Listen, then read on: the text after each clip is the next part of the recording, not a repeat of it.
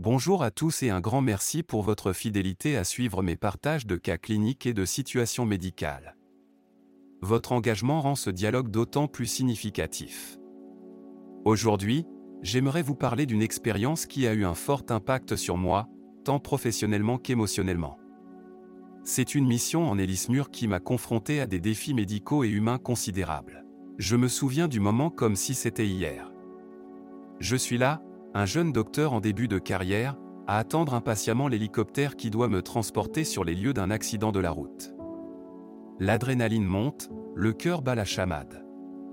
Le bruit des pales de l'hélicoptère remplit l'air, accentuant la tension palpable.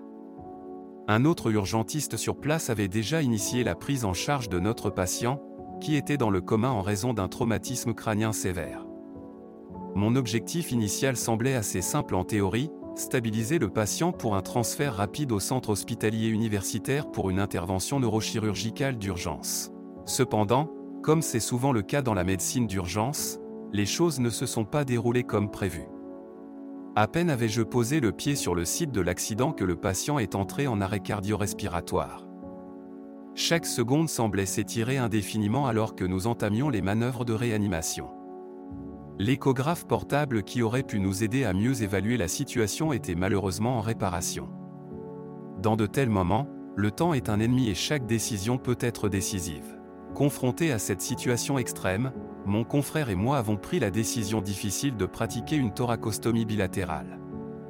Ce geste implique la réalisation de deux incisions sous les aisselles afin de décompresser les poumons, permettant ainsi une meilleure respiration en évacuant l'air ou le sang. Parallèlement, nous avons inséré un drain péricardique pour soulager une éventuelle tamponnade cardiaque, une accumulation de liquide autour du cœur qui peut le comprimer.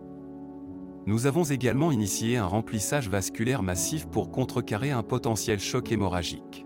Malgré tous nos efforts et l'intervention rapide, le jeune patient n'a pas survécu.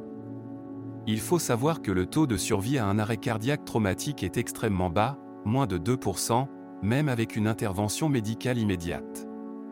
Ce sont les réalités souvent brutales de la médecine d'urgence, des réalités qui nous rappellent l'importance et la gravité de notre travail chaque jour. Je partage cette histoire non pas pour attirer l'attention sur moi, mais pour mettre en lumière les défis immenses que nous, les urgentistes, devons souvent surmonter. Chaque échec, aussi douloureux soit-il, est une leçon pour l'avenir. Derrière chaque uniforme d'urgentiste, il y a un être humain qui fait de son mieux, jour après jour, pour sauver des vies prenez soin de vous, et n'oubliez pas les défis auxquels les professionnels de la santé sont confrontés au quotidien. Merci encore pour votre engagement et votre soutien. À bientôt pour un nouveau partage d'expériences.